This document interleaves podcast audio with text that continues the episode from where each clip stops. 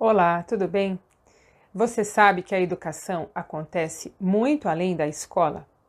A educação que acontece na escola é chamada de educação formal.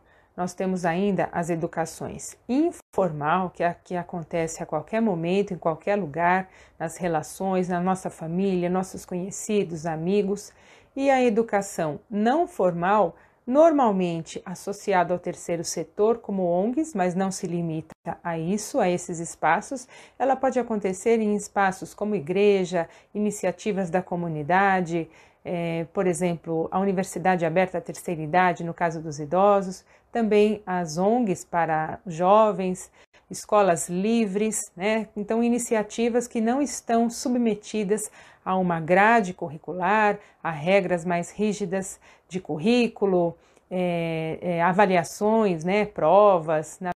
A educação não formal também não faz separação por idade, faixa etária, de forma rígida, como acontece na educação formal. Né? Então, um grupo pode ter pessoas de várias idades convivendo, compartilhando os seus saberes.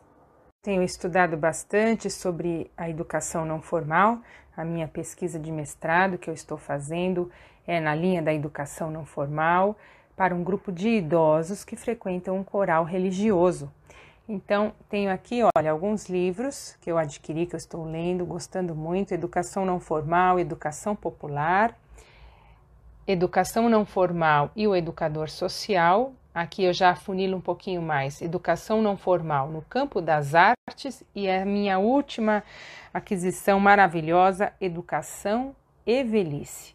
Livro incrível, gente. Muito bom, viu? Quem deseja trabalhar com idosos, eu recomendo a leitura.